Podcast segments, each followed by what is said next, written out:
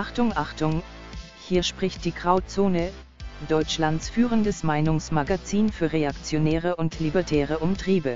Bei uns herrscht striktes Anschnallverbot, also machen Sie sich gefasst auf politisch unkorrekte Unterhaltung, radikale Zeitgeistzersetzung und gelebte Nostalgie. Jetzt Rundfunkbeitrag verweigern und Krautzone abonnieren. Es lohnt sich. Und jetzt viel Spaß mit der Sendung. Hallo und herzlich willkommen zum Krautzone Podcast. Heute endlich mal wieder mit Miro Wolzfeld. Hallo Miro. Moin.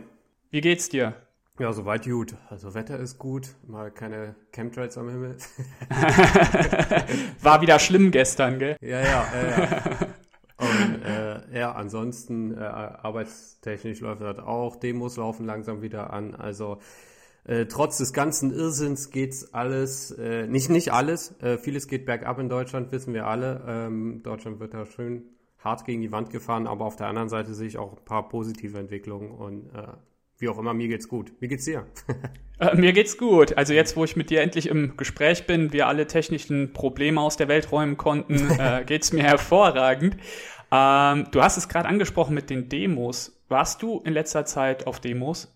Ähm, ich war ja vor kurzem äh, in Frankfurt mal gewesen. Seit äh, langem war ich äh, mal wieder auf einer Demo und muss sagen, das hat sich alles krass verlaufen. Frankfurt ist aber auch der Fall, dass sich das in zwei Gruppen gespalten hat äh, und die irgendwie nicht mit ganz miteinander klarkommen, hat so richtiger Kindergarten wieder, was man aber jetzt versucht halt äh, auch wieder zu beheben, sag ich mal. Und ja, ansonsten äh, Köln habe ich jetzt im Video gesehen, geht richtig ab. Das, da wollte ich auf jeden Fall jetzt demnächst nochmal hin.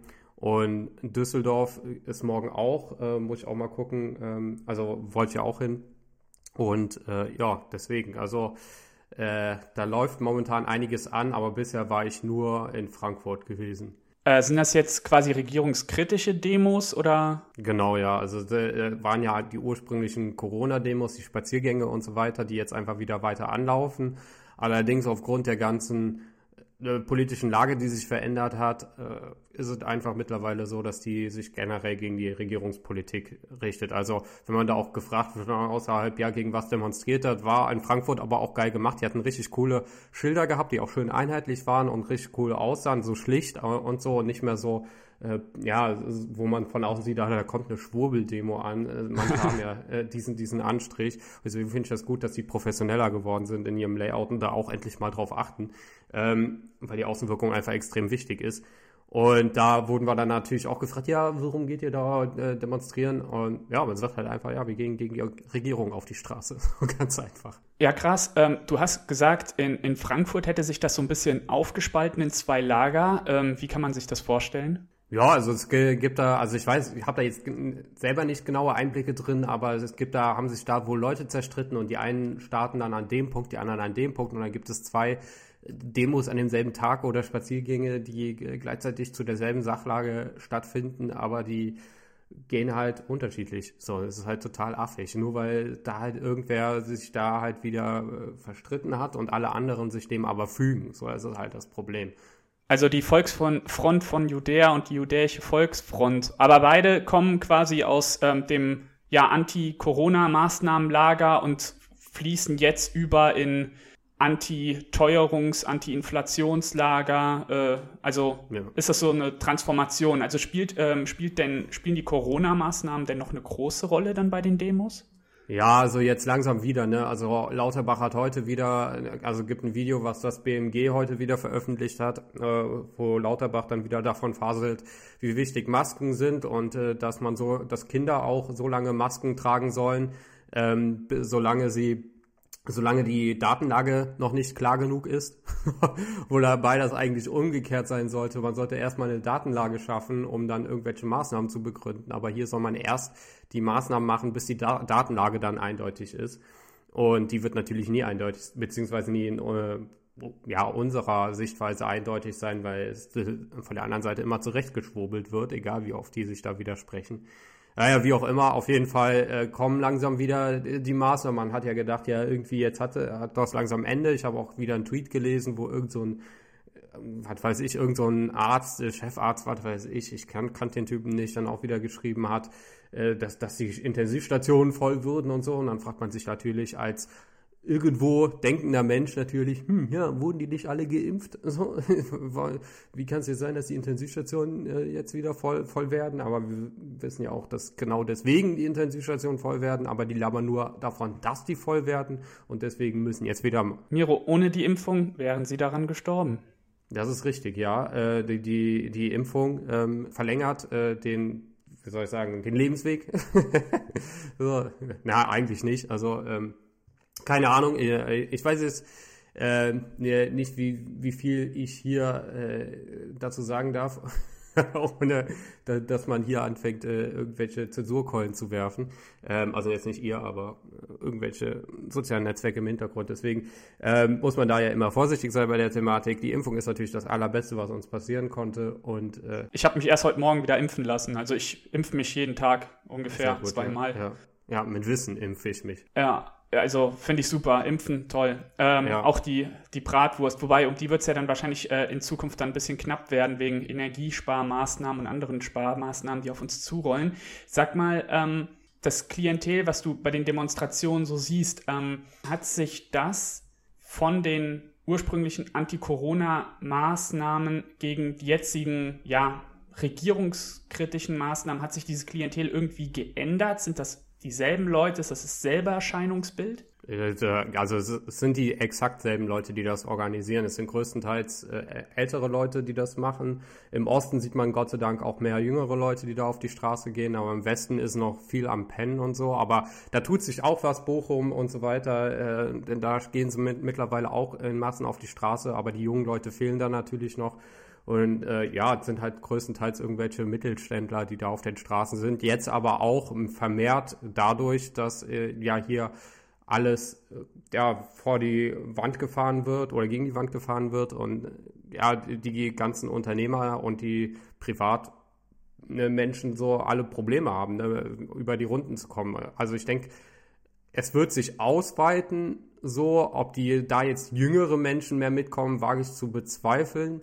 Aber man merkt doch schon, dass, dass das, was wovor Faser auch gewarnt hat im Sommer, dass das halt langsam eintrifft, nämlich dass immer mehr Menschen die Schnauze voll haben und ja, im Endeffekt sich diese Corona-Demos auf Regierungsdemo, Anti-Regierungsdemos ähm, ausgeweitet haben und es eben einfach mehr Menschen dann betrifft. Und äh, das wollten die ja dann nicht haben. Ne? Die hatte ja richtig Schiss gehabt, irgendwie, dass, dass äh, da jetzt einfach so eine Riesenwelle kommt. Deswegen wurde ja immer vor dem Demo-Herbst gewarnt und so weiter. Und das sieht man so langsam, wobei das, wie gesagt, massentechnisch ist da noch Luft nach oben, aber wir kommen ja auch erst aus dem Sommer raus und so weiter. Und ähm, ja, äh, ich glaube, wenn jetzt langsam mal die Rechnungen alle äh, eintreffen, so wo jeder mal schwarz auf weiß sieht, was man da abzuleisten hat für diesen Start, äh, dann wird es auf jeden Fall noch mehr Menschen dahin treiben, zumal halt auch mit jeder Woche immer weitere Unternehmen pleite gehen und ich glaube, die werden auch nicht einfach nur zugucken. Mhm. Ja, gegen die Wand gefahren ist ein gutes Stichwort. Ähm, du bist bei Twitter gegen die Wand gefahren. Ähm, das passt im weitesten Sinne auch zu der ganzen Thematik rund um Demos, denn ähm, du hast einen Tweet zum Ukraine-Krieg abgesetzt, den du dann nachdrücklich äh, ja, zurückgezogen hast. Ähm, erzähl mal, worum ging es da? Ja, erstmal äh, wunderschöne Überleitung. Aber äh, ähm, ja, äh, das war eine krasse Sache. Ähm, ich habe einfach nur auf Twitter geschrieben, dass man einen diplomatischen Weg äh, finden muss zwischen der Ukraine und Russland, weil alles andere alternativlos ist, weil wenn wir da weiter auf Hardliner machen und sagen, ja, wie jetzt auch Zelensky, ja, wir müssen hier einen Erstschlag gegen Russland machen, präventiv, so. Ich meine, wo soll das denn bitte enden? So als würde sowas in irgendeiner Weise eine Lösung für irgendwas sein. Dass der Typ überhaupt noch irgendeine Plattform bekommt, auch nach so einer Äußerung, äh, ist ja schon die Höhe. Ähm, aber ja, wie gesagt, ich habe einfach nur geschrieben, man soll da einen diplomatischen Weg finden, habe aber auch noch mal drunter geschrieben, ich bin auch, nur weil ich das jetzt sage, heißt das nicht, dass ich ein Putin-Freund bin oder so. Ich bin auch, der war beim KGB und so, ich traue dem auch nicht. Und wer weiß, ob die im Hintergrund alle so verfeindet sind, wie es, äh, wie es hier dargestellt wird, äh, ob da nicht irgendwelche Deals schon abgemacht wurden über irgendwelche Gebiete, die da abgetreten werden oder man weiß es ja nicht. Ne? Ich meine, wenn die uns vordergründlich anlügen, warum sollen sie es hinter, äh, hintenrum nicht auch anders machen? Wie auch immer, auf jeden Fall habe ich das gepostet und da habe ich, also normalerweise bekommt so ein Tweet irgendwie so 20 Likes oder so bei mir. Ich benutze Twitter auch nicht so wirklich aktiv, sondern größtenteils passiv zur Recherche. Und bei dem Tweet war es dann so, dass die, ähm, ja, dass das halt voll durch die Decke gegangen ist, irgendwie über 400, 500 äh, Likes hatte, aber kaum gute Kommentare darunter, sondern die Leute haben das einfach nur geliked, aber an Kommentaren habe ich im Prinzip nur Kritik am Anfang abbekommen, was ja auch noch okay ist, die aber dann immer mehr in totalen Hass gemündet ist, dass die Leute, ähm, also am Anfang so, ja, dass das utopisch sei und so mit der Diplomatie und dass ich nicht so naiv sein soll und so. Das war ja noch völlig okay an Kritik, auch wenn ich es nicht nachvollziehen kann.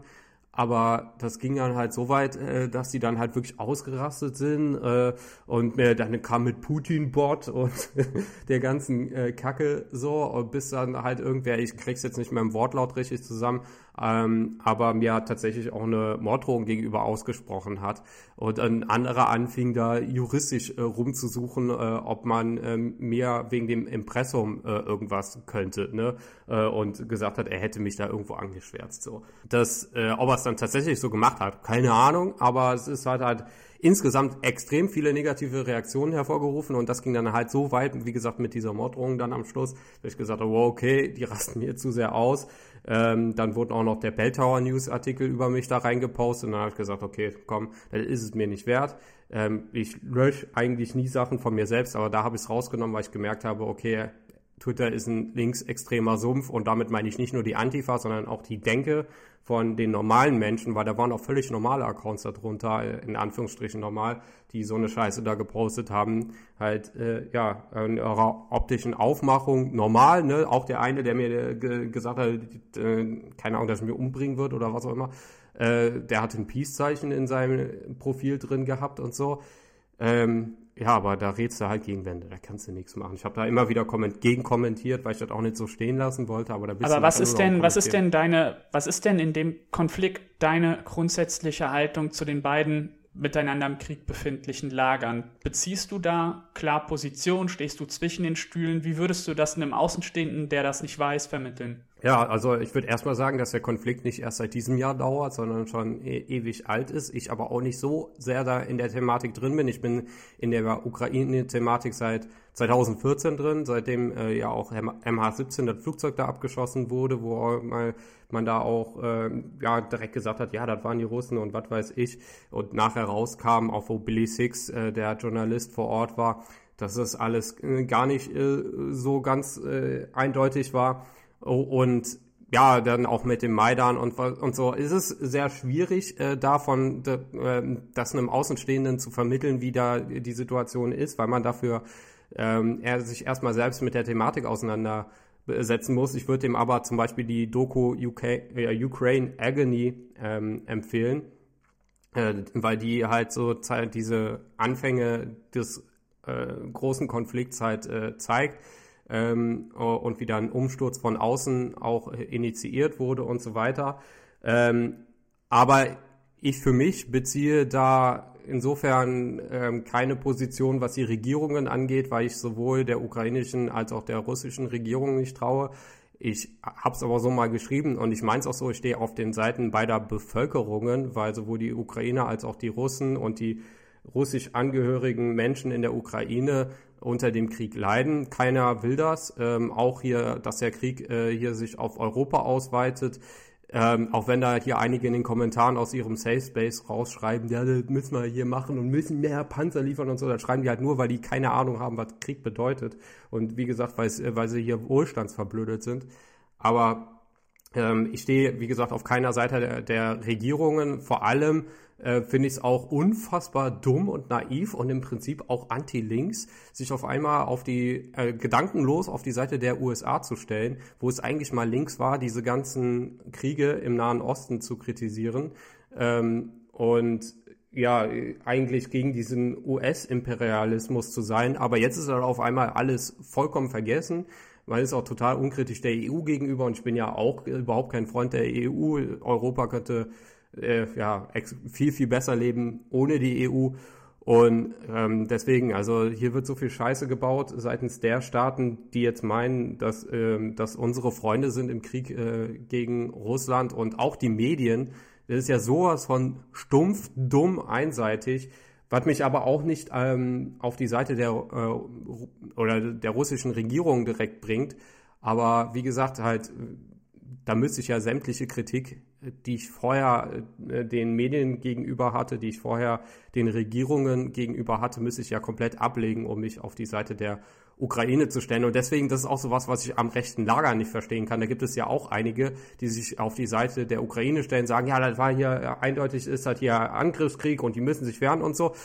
Mag alles sein, aber da wird halt alles drumherum vergessen. So, mit wem kooperieren wir denn hier zusammen? Und auch unsere Regierung und so, weil wenn hier Zähne fletschend gesagt, wir müssen ja immer mehr rüberschicken von irgendwelchen Leuten, die noch nie irgendwas in ihrem Leben geleistet haben.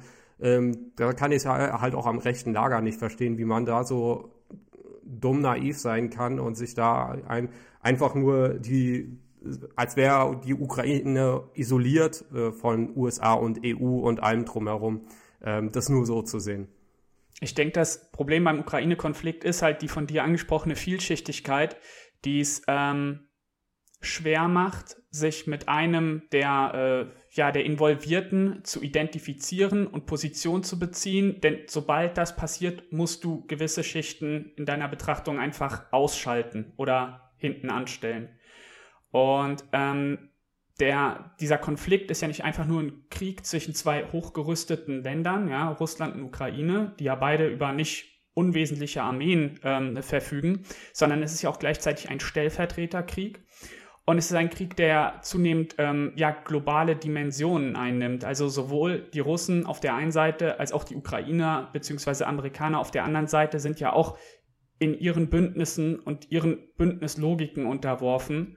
Und ähm, deswegen flackern ja auch jetzt rund um den Globus an anderen Orten Konflikte auf, die erstmal mit dem Ukraine-Konflikt keine direkte Verbindung haben, aber dann durchaus wieder eine indirekte Verbindung.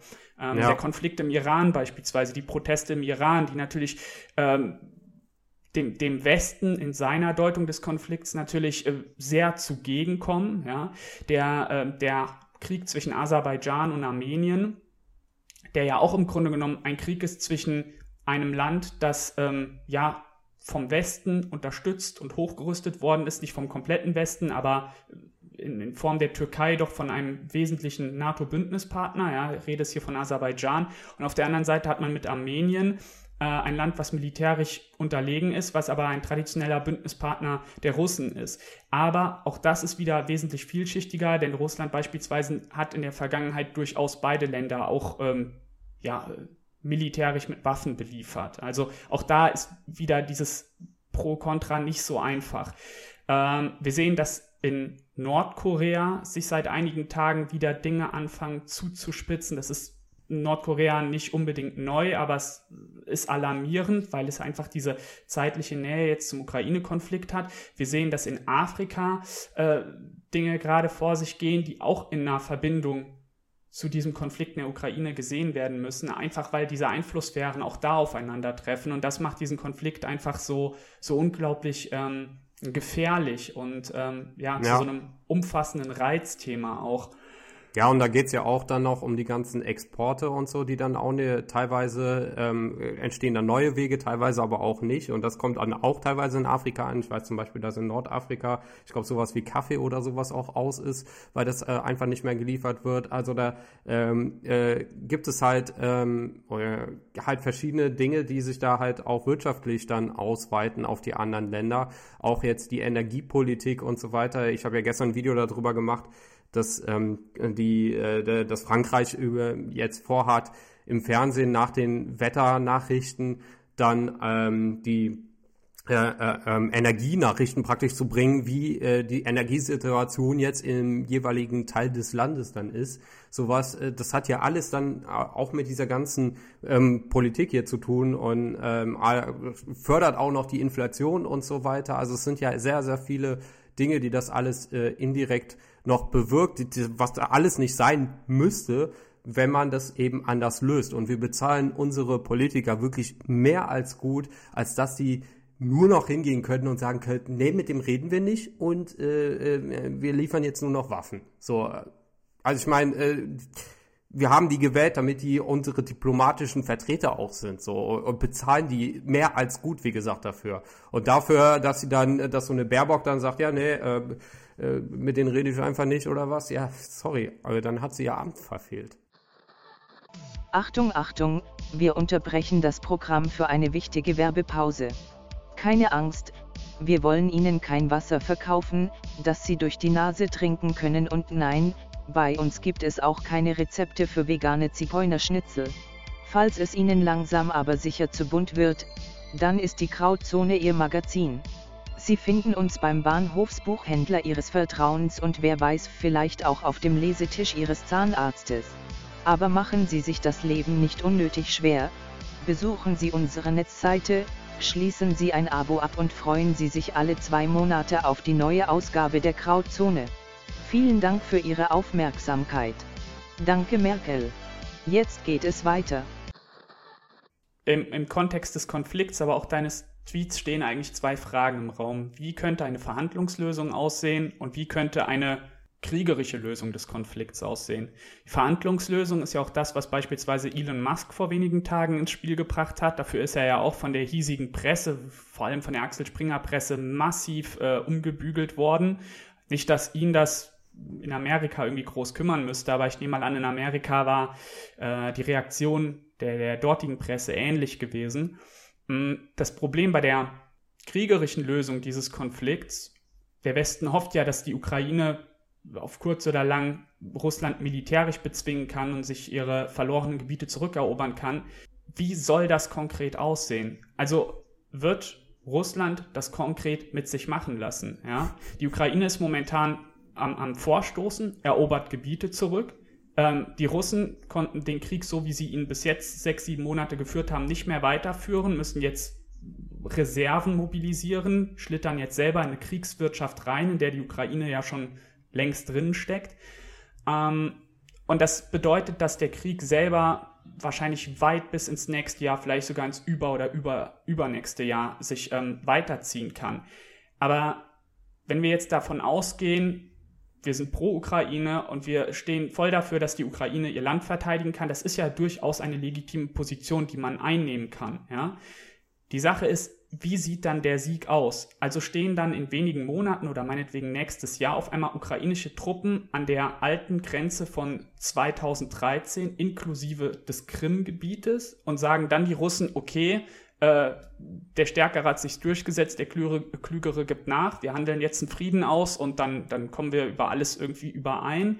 Oder äh, hofft man darauf, dass das System Putin letztendlich ähm, kollabiert, zusammenbricht, dass es in Russland selbst zu einem Machtwechsel kommt und mit dem neuen Machthaber dann durch eine Einstellung der Kriegshandlung und dadurch dann auch durch eine Übergabe der bisher noch besetzten Gebiete. Also wie, wie soll das Ganze aussehen? Vor allem in dem Kontext, dass es sich bei Russland um eine Atommacht handelt. Ja, das frage ich mich äh, auch. Ich glaube kaum, dass Russland da nachgeben wird. Äh, also jetzt, äh, Russland zeigt immer wieder, dass äh, sie eben nicht nachgeben werden, auch jetzt mit den Reservisten und so weiter. Zelensky fordert ja einen Erstschlag gegen Russland. Also so ist seine Denke mittlerweile oder schon länger. Ähm, auf jeden Fall ist es äh, sehr schwierig, ähm, da jetzt, äh, also kriegerische Lösungen kann es da nicht geben. So, das wird alles nur eskalieren, zumal, wie gesagt, die Ukraine nicht für sich steht, auch Russland nicht für sich steht, sondern Russland hat äh, Korea, Nordkorea dahinter sich, ähm, hat China hinter sich, ähm, ich weiß gar nicht, äh, Indien vielleicht, ich weiß, weiß jetzt nicht, wie da die ganzen Bündnisse dann auch aussehen. Auf jeden Fall, ähm, auf der anderen Seite steht Ukraine, EU, die USA, ähm, die NATO-Staaten und so, wie, wie soll das bitte funktionieren kriegerisch? Also das kann nur eskalieren und äh, in einem Atomkrieg nachher enden.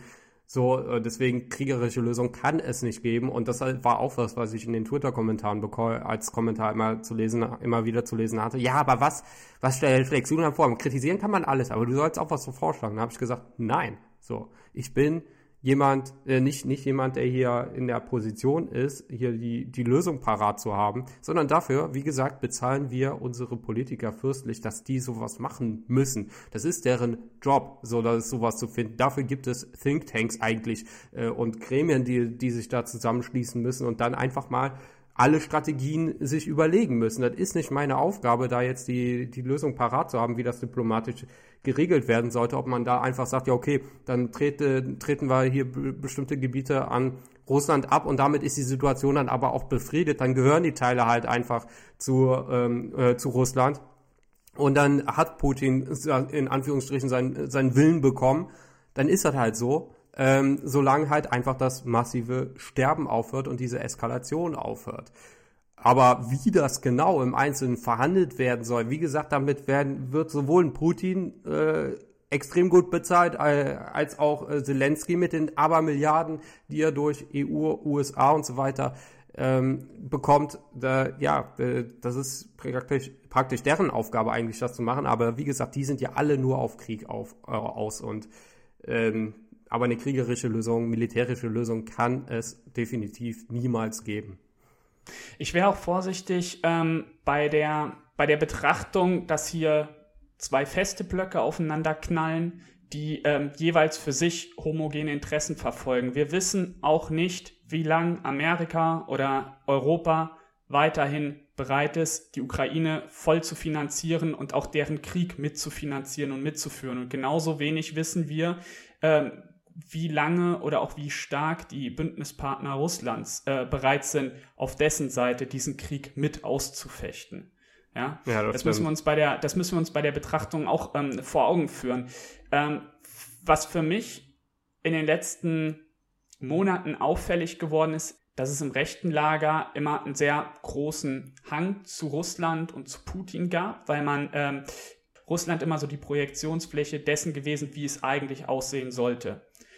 Und jetzt sehen wir aber, dass Russland offensichtlich, ja, seit mehreren Monaten große Probleme in der Ukraine hat und dass diese großen Probleme sich auch jetzt zum Beispiel in der Mobilisierung weiter fortsetzen, dass ähm, Unstimmigkeiten auf einmal publik werden, dass auf einmal publik wird, wie ähm, russische Militärs, führende Militärs ähm, Uniformen und Waffen verscherbelt haben und wie dieses ganze System, was nach außen hin immer Stärke äh, ausgestrahlt hat, ja, Stärke und Souveränität, ähm, dass dieses System nach innen hin doch relativ marode ist. Ich, ich denke, diese Schwäche, die jetzt offensichtlich wird, ja, sollte man einfach mal als Beispiel nehmen, um sich selbst nochmal gewahr zu werden, dass kein politisches System, egal wie, wie attraktiv es nach außen hin erscheint, äh, vollumfänglich perfekt ist und dass man nicht blindlings irgendwie ein politisches oder gesellschaftliches System nehmen sollte und sagen sollte, also dahin müssten wir uns auch wieder entwickeln. Das sind ja die wahren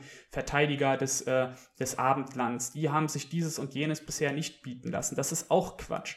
Also wenn, ähm, wenn russische Rekruten beispielsweise Videos veröffentlichen, in denen sie sagen, ey, wir müssen hier seit drei Tagen draußen auf der Wiese pennen, weil die in den Kasernen keine Betten für uns haben, wir kriegen hier keine Winterausrüstung, weil irgendein General, keine Ahnung, da eineinhalb Millionen Winteruniformen heimlich vertickt hat oder so, ja, dann zeigt das, dass Russland nach wie vor ein gewaltiges Korruptionsproblem hat. Das hat die Ukraine übrigens auch, da muss man sich nichts vormachen. Der Unterschied ist, die Ukraine kann auf auf die, die Wirtschaftskraft des Westens zugreifen bei der Führung des Krieges. Russland kann das nicht. Ja?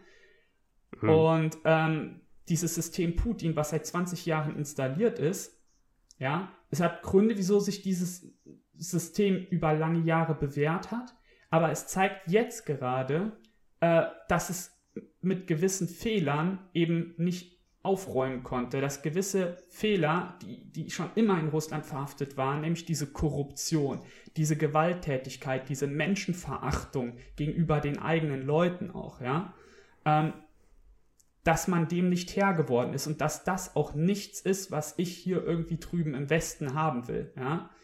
Und das sind, das sind ja durchaus alles Problemfelder, die auch mit dem entsprechenden Kulturkreis zu tun haben. Und dieser Kulturkreis strahlt natürlich auch ins Ukrainische rein. Ja, die Russen und Ukrainer sind Brudervolk. Ja, es ist nicht so, als ob das äh, irgendwie an der russisch-ukrainischen Grenze dieses Problem aufhört. Die Ukraine galt ja noch bis vor dem Krieg als das korrupteste Land in Europa. Ja, ich glaube noch korrupter als Moldau und das muss man erstmal hinbekommen.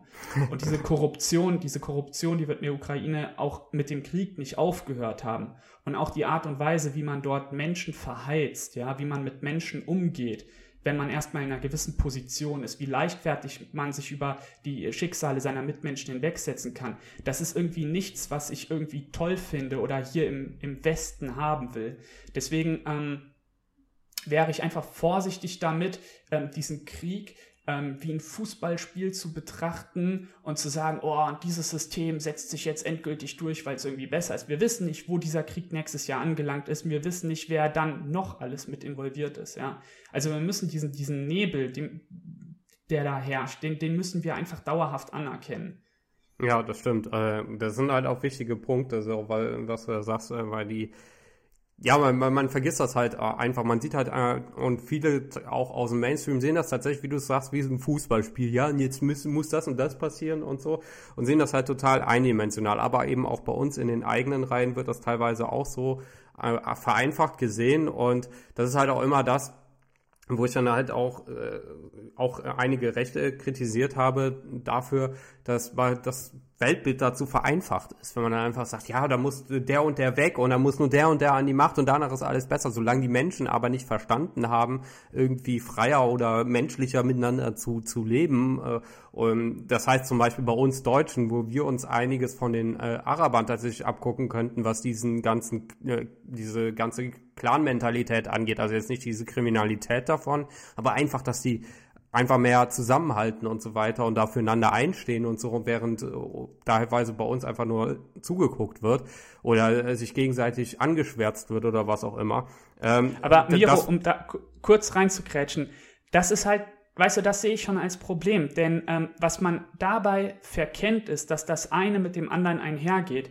Ähm, wir können nicht einfach sagen, ähm, okay, beispielsweise im arabischen Raum hat die Familie einen ganz anderen Stellenwert, ja, das bräuchten wir hier wieder auch und blenden dann aber aus, dass ähm, gerade dieses Tribalistische, ja, ähm, was dort vorherrscht, ja auch zu Korruption, staatlicher Ineffizienz und so weiter führt. Du kannst das eine nicht ohne das andere haben. Ja, ja, nee, ich sage ja auch nicht, wir sollten, wir sollen uns generell so in die Richtung entwickeln, sondern man kann sich davon Teile abgucken. Und damit, damit meine ich ja nicht, dass man einfach komplett so werden sollte, aber man kann sich da schon gewisse Dinge abgucken, wie zum Beispiel, wenn er jetzt was weiß ich, äh, da, da gewisse Ungerechtigkeit passiert, sind dann direkt alle da. Man muss sich natürlich jetzt nicht davon abgucken, okay, dann dreschen wir einfach äh, gemeinsam auf irgendjemanden ein oder so, aber zumindest äh, ist da dieser Zusammenhalt erstmal da.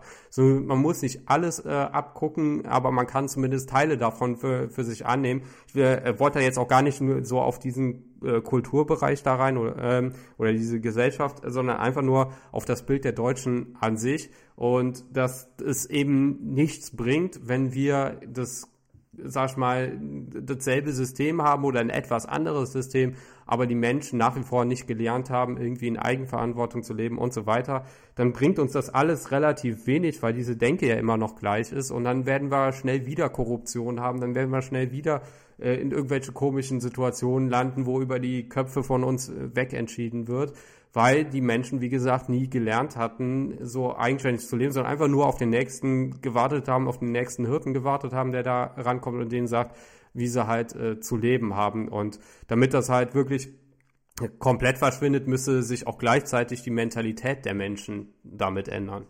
Ja, klar. Ich denke, dieses herdenhafte Verhalten, was wir ähm, ja, was wir, was wir nicht nur in den Konfliktregionen sehen, sondern ja gerade vor unserer Haustür bei der Beurteilung des Konflikts ist ja was, was hier über, ja, über, über die letzten 100 Jahre mindestens institutionalisiert worden ist. Also ähm, wir haben einen Staat, wir haben eine Öffentlichkeit, ja, wir haben eine, eine Presse, die entsprechend staatlicher Vorgaben immer stärker ähm, ja, ihre Berichterstattung gestaltet. Und äh, dementsprechend haben wir natürlich damit eine Lenkung der Masse, ja, und auch eine, ja, diese typische massenhafte, einseitige Beurteilung von so komplexen Vorgängen wie diesen in der Ukraine. Ja. Das lässt sich natürlich wesentlich einfacher für die Masse aufbereitet wie ein Fußballspiel kommentieren, als dass man sagt, okay, wir müssen erstmal auf die Vorgeschichte des Konflikts eingehen, wir müssen gucken, wer sind da die Interessierten, wer hat da überhaupt welche Interessen und so weiter. Das ist, ich denke, das ist für 99 Prozent der Leute ist das einfach schon zu komplex. Das interessiert die meisten auch dann wahrscheinlich auch ab einem gewissen Punkt gar nicht mehr. Und, ähm ja, aber da, aber daran sieht man ja, wie absurd das Ganze mittlerweile geworden ist. Die Leute lassen sich lieber in irgendeinen Krieg reinziehen und unterstützen lieber einen Krieg und mehr Eskalation und so, anstatt die hingehen, sich mal für eine Stunde oder so eine Doku anzugucken, wie diese Scheiße erst entstanden ist. das ist halt so die, die Denke, die viele da im Mainstream halt haben. Der, nee, aber ich habe keinen Bock. Ich meine, ich kann es verstehen, wenn man da mal keinen Bock auf Politik hat und so, aber auf der anderen Seite kann ich es dann wieder nicht verstehen, wenn man hier gerade in eine absolute Katastrophe reinschlittert und dann sagt, ja, mir sind meine zwei Minuten am Tag wichtiger, als dass ich mal verstehe, worum es da geht und ich äh, äh, in, äh, entscheide äh, lieber, wie ich über diese ganze Sache denke, indem ich mir, mich einfach äh, nur eine Minute damit auseinandersetze, indem man irgendwas an mich ranträgt, wenn, wenn, wenn das Radio was sagt oder irgendwer den ich in meinem Umfeld habe, das reicht mir völlig aus, ich, äh, um mir eine Meinung dazu zu bilden und zu sagen, ja, wir brauchen jetzt mehr Härte gegen Russland. Ähm, und ja, man unterstützt da, wie gesagt, komplette Aufrüstung und mehr Eskalation hin zu mehr Krieg anstatt sich, wie gesagt, so ein paar Minuten damit auseinanderzusetzen. Rückblickend werden die dann vielleicht mal sagen, ja, okay, hätten wir uns doch mal be damit beschäftigt, aber die Frage ist, in welcher Situation sind die dann, um, wenn sie das dann denken? Also wie am Arsch ist das Land dann? Aber soweit ich weiß, ist zumindest bei Befragungen die Mehrheit der Deutschen, glaube ich, gegen Waffenlieferungen, wenn bei, den, wenn bei der Befragung auch auf die Konsequenzen hingewiesen wird. Ich habe das jetzt gerade nicht vor mir, aber ähm, die, die Haltung gegenüber diesen bedingungslosen Sanktionen gegenüber Russland beispielsweise, diese Bereitschaft hat ja schon stark abgenommen mit dem ja. Spüren der Folgen.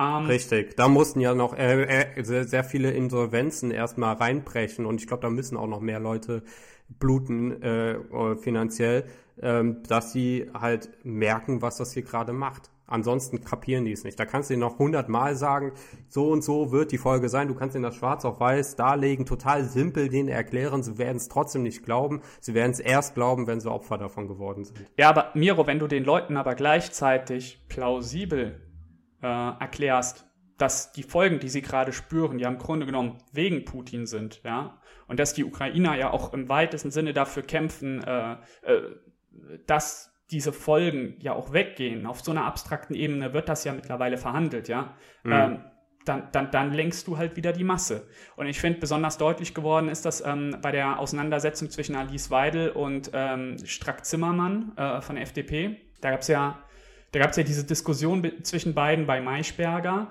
Auf der einen Seite hatte Weidel versucht, die ambivalente Haltung ihrer Partei, ihres politischen Lagers ja doch in eine, in eine verständliche Form zu gießen, indem sie sich nämlich auch für eine Verhandlungslösung ausgesprochen hat, mit, mit Hinweis auf die äh, nukleare Bedrohung dieses Krieges. Und auf der anderen Seite hast du eine Strack-Zimmermann, die ähm, völlig kalt und abgebrüht ähm, Waffenlieferungen fordert und ähm, ich denke, das hat sie in der Sendung nicht geäußert, aber da würde sie auch noch hinterstehen, letztendlich in der Konsequenz auch irgendwo den direkten Eingriff unserer Streitkräfte in diesen Konflikt mit, mit allen Konsequenzen. Und ähm, was ich schlimm finde oder was mich, was mich dabei irgendwie dann immer so wütend macht, ist, dass dass Leute, die diese Forderungen vorbringen, wie eben die Strack Zimmermann, die Konsequenzen davon aber überhaupt nicht ausbaden müssen.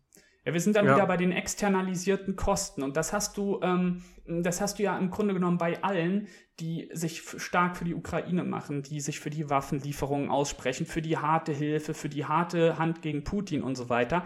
Weißt du, die Sache ist, ähm, es gibt gute Gründe, auf Seiten der Ukraine zu stehen. Ähm, das ist eine Position, die ich von vorhin vornherein überhaupt nicht verdammen würde. Ja, das kann durchaus gute Gründe haben zu sagen, dieses Land ist von den Russen überfallen worden, schlägt sich jetzt tapfer und muss seine verlorenen Gebiete wieder zurückerobern. Und wenn die das militärisch, auch mit unserer Hilfe, wenn die das schaffen, dann, dann setzt sich da auch irgendwo der Stärkere durch und der hat dann auch recht. So, das ist eine Position, die kann ich nachvollziehen. Aber wenn jemand sich für Waffenlieferungen und diese bedingungslose äh, Unterstützung bereit erklärt, dann muss er die Sache halt auch mal in der Lage sein, stringent weiterzudenken. Und wie gesagt, eine Strack Zimmermann werden wir niemals in Kiew sehen, wie sie die Waffen, die sie dorthin geschickt hat oder dort haben will, äh, selber in die Hand nimmt und an die Front zieht. Das werden wir nie sehen. Das werden wir auch von einem ähm, Robert Habeck nicht sehen. Das werden wir von einer Annalena Baerbock nicht sehen. Das werden wir von keinem einzigen Grünen sehen. Und das finde ich dann in dem Moment einfach ähm, ja so hasardeurmäßig, dass äh, sich die Bürger, die diese Konsequenzen jetzt wirtschaftlich immer stärker spüren, an der Supermarktkasse, äh, bei der Gasabrechnung am Arbeitsplatz, die spüren diese Kosten und stehen aber anscheinend immer noch zwischen den Stühlen, ob sie ihre, ja, in dem Sinne bedingungslos handelnde Regierung weiter unterstützen sollen oder eher nicht. Und da denke ich mir, okay, ähm, ich glaube, dass wenn die Geschichte irgendwie eins gezeigt hat, dann, dass die Deutschen doch gewisse Entwicklungen sehr lange mitnehmen und sehr lange mitreiten. Ja? Äh, Michael Knowski sagt immer so schön, die Post, die ist auch noch im März 1945 im Reich zugestellt worden. Ja? Da stand der Russe halt auch schon vor Berlin. Und da hat, mhm. haben hier gewisse Dinge auch noch mit einer Präzision und einer Ausdauer, einer Normalität geklappt, die man rückblickend überhaupt nicht für möglich hält. Und wir sehen ja auch bei Corona, ähm, um, um das Fass jetzt auch nochmal irgendwie aufzumachen, wir sehen ja auch hier, mit was für einer Lämmerhaftigkeit die deutsche Masse an sich doch noch diese ganzen Maskenvorschriften befolgt. Und mich würde es auch nicht wundern, wenn es dann jetzt Richtung Winter, wenn es irgendwie ein neuer Impfstoff ins Spiel gebracht werden sollte, dass sich dann auch viele wieder auf diesen sozialen Druck einlassen und dieses Spielchen mit der Scheißimpfung auch wieder komplett mitspielen. Würde mich nicht wundern. Ja, mich auch nicht. Ähm, und das ist halt so generell das, was man ja auch hauptsächlich an uns Deutschen kritisiert, ist halt so diese Lämmerhaftigkeit, dass man das halt immer und immer wieder mitmacht und äh, ja, irgendwie da, dass da einige auch vollkommen dabei verkennen, dass es da ein zwei Klassensystem mindestens gibt. Also auf der einen Seite haben wir das Establishment bestehend aus Politik und gewissen Medien. Auf der anderen Seite haben wir halt uns so und da wird halt auf der einen Seite gesagt, wie auch Ricarda Lang gesagt hat, sie spüre ja auch die Konsequenzen äh, der, äh, der Inflation. Und ich denke, ja, wo will die überhaupt noch irgendwas spüren? Und ähm, also ich, dann bekommt man da irgendwelche Tipps von irgendwelchen Politikern, dass man, wie man den sich waschen soll, wie man lüften soll, so als wäre man irgendwie komplett behindert. Aber viele erkennen das gar nicht so. Und dann gibt es auch noch Leute, die das so dankbar annehmen, die dann sagen, ja stimmt, das sind eigentlich schon gute Tipps, ne, dass man hier mal im Winter ein bisschen lüften sollte, so, oder, oder dass, dass man, dass man sich nicht immer duschen gehen muss, sondern dass man auch einen Waschlappen benutzen kann. Dass Toll. man in die Dusche pinkeln kann. Äh, ja, das ist genau, ja schon, das, das ist einfach nur erniedrigend. Also das ist, äh, das von Leuten zu hören, von denen du weißt, die werden definitiv, definitiv nicht äh, zum Waschlappen greifen, schon gar nicht in die Dusche pinkeln, dass du von denen auf einmal diese äh, diese Scheiße letztendlich als, als noch als so Abenteuerurlaub verkauft bekommst. Das, ja, das finde ich noch so widerlich. Ja, ja, und äh, vor allem die leben in ihren Bonzenvillen und so. Das ist genauso, wenn sie dann wieder da wettern gegen ähm, Bewaffnung zum Beispiel, ähm, wie jetzt in den USA oder so. Die Leute, die dann da gegen Waffen hetzen, sind dieselben Leute, die überall mit ihren Securities rumlaufen, die alle Waffen haben. So, dann sollen sie halt auch keine Waffen mehr haben. So, aber nein, äh, diese unterwürfige Mentalität ist immer, ja, die sind schon was Besseres. So, die dürfen das, weil die haben ganz viel Verantwortung für die Menschen und deswegen dürfen die sich das Recht rausnehmen und äh, keine Ahnung, äh, wenn, wenn bei denen jetzt im Winter Lichterloh alles leuchtet und die Heizung läuft und so weiter, gibt es bestimmt auch einige in Deutschland, die dann sagen, ja, das, das müssen die halt machen, weil es ist ja wichtig, dass die für unser Land da sind. Was, wo wären wir ohne die? Ja, wo wären wir ohne die? Äh, Wird es uns eine hm. Milliarde Mal besser gehen? Ja, ich, ich finde das schwer. Also ich im weitesten Sinne, hm, wenn man, wenn man diesen ganzen Konflikt vielleicht mal so als Theater oder Show betrachtet. Und für uns hier vor den Bildschirmen ist es ja auch Show. Ja? Show, bei der wir irgendwie immer stärker mitspielen, weil wir es an, wie gesagt, weil wir es durch die Preise, durch die Energieverknappung und so weiter einfach immer stärker auch hier merken. Es ist im Grunde genommen 3D-Kino, hier aus, aus deutscher Sicht zumindest. Wenn wir das einfach mal so wahrnehmen, dann bekommt man fast den Eindruck, dass die deutsche Gesellschaft einfach von ihrem Wesen her, von ihrer kollektiven Einstellung her, eigentlich ja wie geschaffen für so einen Konflikt ist, in dem Sinne, und das haben wir ja bei Corona auch gemerkt, dass es hier einfach dieses riesige Bedürfnis gibt, schlechte Sachen kollektiv auszubaden. Also, weißt du, das war ja mit den Masken, mit der Impfung so und genauso wird das mit dem Kaltduschen sein und dem Waschlappen und dem in die Dusche pinkeln. Ja, weißt du, wo, wo, wo so eine Mentalität, wo so eine Denke anfängt? In der Schule. Wenn dann irgendwer gesagt hat in der Schule, äh, ja, aber wir haben da nicht die Hausaufgaben besprochen oder irgendwer eine ne, ne, ne, ne Sache, eine Sache zu viel gemacht hat, dann, dann mussten alle, gab es vereinzelt so richtige Pissschüler, die dann immer wollten, dass alle anderen genau dieselbe Scheiße machen, nur weil die so dumm waren, etwas zu viel gemacht zu haben. So, dann müssen alle anderen genau auf das Level runtergezogen werden, weil das ist ja unfair. Dann bekommt der mehr. Also das ist genau diese kindliche Denke, die im Erwachsenenalter nicht aufgehört hat. Wenn es einem scheiße geht, nee, dann muss es den anderen auch scheiße gehen. Anstatt die Person mal mehr aus dem eigenen Leben macht und äh, sich weiterentwickelt und was weiß ich, äh, nee, dann müssen alle anderen immer auf dasselbe Niveau runtergezogen werden. Es soll allen gleich scheiße gehen.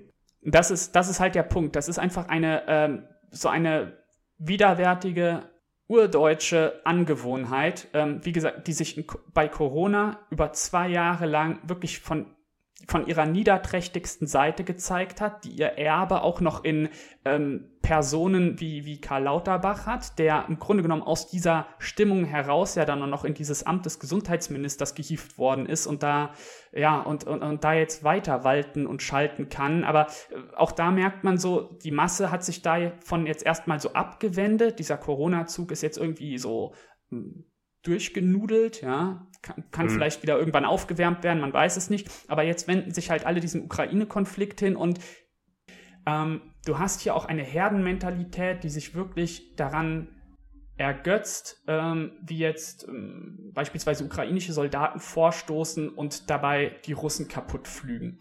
Und dass es sich hierbei aber auf unterster Ebene runtergebrochen um, um menschliche Schicksale handelt, ja, mhm. um, um Menschen, die in diesen Krieg von beiden Seiten aus, ja, hineingejagt worden sind, ohne den zu wollen, ja, das wird dabei vollkommen ausgeblendet. Da, dafür ist für diese Perspektive ist dann überhaupt kein Platz mehr. Nee, die eigene Fußballmannschaft ist am Gewinnen, also, also hat das schon alles so seine Richtigkeit und alles ist toll. Ja, und da ich glaube, das liegt halt auch äh, da, also dass die Menschen mittlerweile äh, so denken. Ich glaube, das liegt auch daran, dass sie insgesamt so abgestumpft wurden. Deswegen bin ich äh, auch kein Freund von dieser überbrutalen Darstellung im Fernsehen mehr, gerade bei Netflix und so weiter.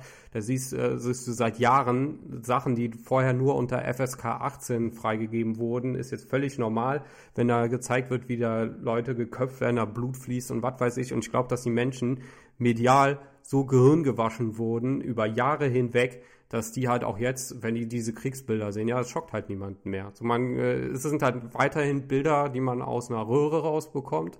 Und äh, ob das jetzt eine Serie ist, die sehr realistisch dargestellt ist und man da irgendjemand im Finger abgeschnitten wurde oder was weiß ich, oder ob da eine echte Leiche im Fernsehen irgendwo rumliegt, das juckt keine Sau mehr. Und ich glaube, deswegen sind die so abgestumpft und befürworten den Krieg auch, äh, weil die einfach gar keine Wahrnehmung mehr dafür haben, was das eigentlich bedeutet. Und ich glaube, wenn sie in echt damit mal konfrontiert sind, ja, dann werden einige aufwachen. Aber ich hoffe mal nicht, dass es so weit kommen muss die Nachrichtenbilder des Ukraine-Kriegs in den ersten Tagen, wo man dann ähm, beispielsweise gesehen hat, wie von einer Videokameraaufnahme irgendwo in, in der Ukra äh, in Kiew beispielsweise ein Marschflugkörper einfach so in ein Hochhaus einschlägt, weil das wahrscheinlich irgendwie in der Flugbahn so stand, weißt du, das waren Bilder, die, die kanntest du vorher nur aus Computerspielen und das auf einmal in echt zu sehen, da dachte man sich auch so, krass. Und ähm, jetzt ist das so normal, das, das wischt man einfach beiseite. Also, ja, das genauso wie mit der, mit den ganzen, mit der Massenkriminalität durch illegale Einwanderung, mit den Vergewaltigungen und so weiter. Das war am Anfang noch so, boah, krass. Und jetzt,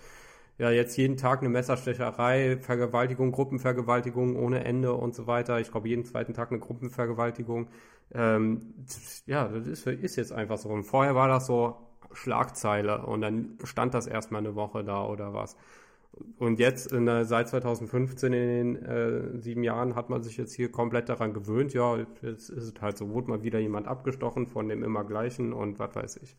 Deswegen, deswegen ähm, wirst du als oppositioneller Aktivist auch mit dem Verweis auf diese Kriminalität, ja, auch auf wie gesagt, auf gewisse gefärbte Terroranschläge und so, wirst du keinen Blumentopf mehr gewinnen können. Die, die Leute sind dem, dem gegenüber so abgestumpft. Also ich meine, wie war die Reaktion damals noch bei... Ähm, beim ähm, Weihnachtsmarktattentat in Berlin beispielsweise und wie ist sie heutzutage, wenn, also das, das, diese, diese Zahl der Terroranschläge, die hat ja, die ist ja nicht gestoppt, die ist ja weiter fortgelaufen und äh, es wird ja mittlerweile ja mit einer Normalität wahrgenommen, genau wie diese Betonklötze in der Innenstadt äh, weiterhin stehen und ja, jetzt irgendwie schön dekoriert werden. Und, aber gut, ja. ähm, wir, wir, wir kommen jetzt mal ähm, zum Ende, bevor wir jetzt irgendwie das nächste Fast Terror und Islam aufmachen. ähm, hast du, also unser Aufhänger war ja jetzt im Grunde genommen so dein Post auf Twitter und die Gegenreaktion. Ähm, würdest du sagen, dass du daraus eine Lehre gezogen hast im Umgang mit Twitter? Definitiv. Also ich habe mir gesagt, was fällt, das fällt mir nicht leicht, weil ich mich da permanent selbst zensieren muss.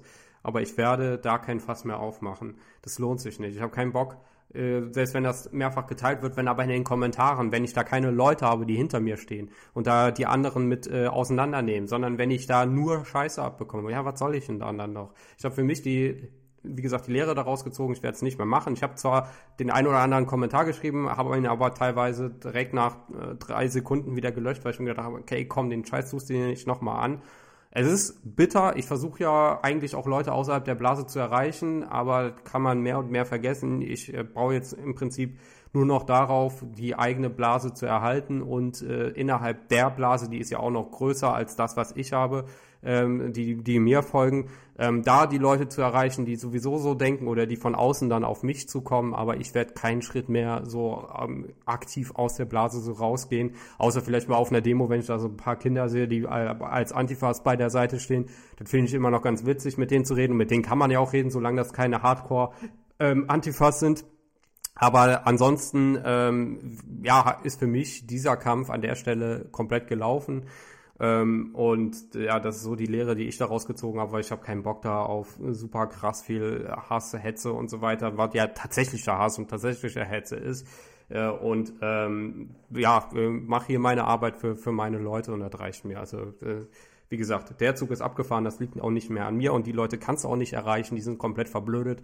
Äh, ja, dann sollen sie es halt machen, sollen sie lachen in die Kreissäge laufen. Ich werde nur an der Seite stehen und zugucken. Ähm, ich versuche nicht mehr daran zu hindern, weil das bringt nichts. Es bringt nichts. So, wenn du dann nur Hass abbekommst, dafür, dass die Leute sagen, nein, das ist keine Kreissäge, ja dann, sorry. Kann okay. ich auch nicht mehr helfen. Ja, ähm, kann ich verstehen, die Einstellung. Aus dem Grund bin ich gar nicht bei Twitter, so, weil, also ich glaube nicht, dass ich mich da überhaupt wohlfühlen würde und ich finde, das ist auch irgendwie ein unnatürlicher Raum, eine unnatürliche Plattform, ähm, auf der man mit anderen Leuten ins Gespräch kommen könnte. Das funktioniert da anscheinend nicht und äh, dann sollte man da auch keine Zeit und Mühe verschwenden. Ja, ja ähm, Miro, ich äh, bedanke mich herzlich bei dir für die Zeit, ähm, für die interessanten Eindrücke, die du gesammelt hast und hoffe, dass wir uns demnächst nochmal sehen. Wünsche dir weiterhin viel Spaß auf deinen Demo-Besuchen, versorg uns da ordentlich mit Bildern und Berichten. Ja, bedanke mich bei den Zuhörern äh, fürs Zuhören. Ja, verabschiede mich bis nächsten Sonntag. Tschüss. Ciao.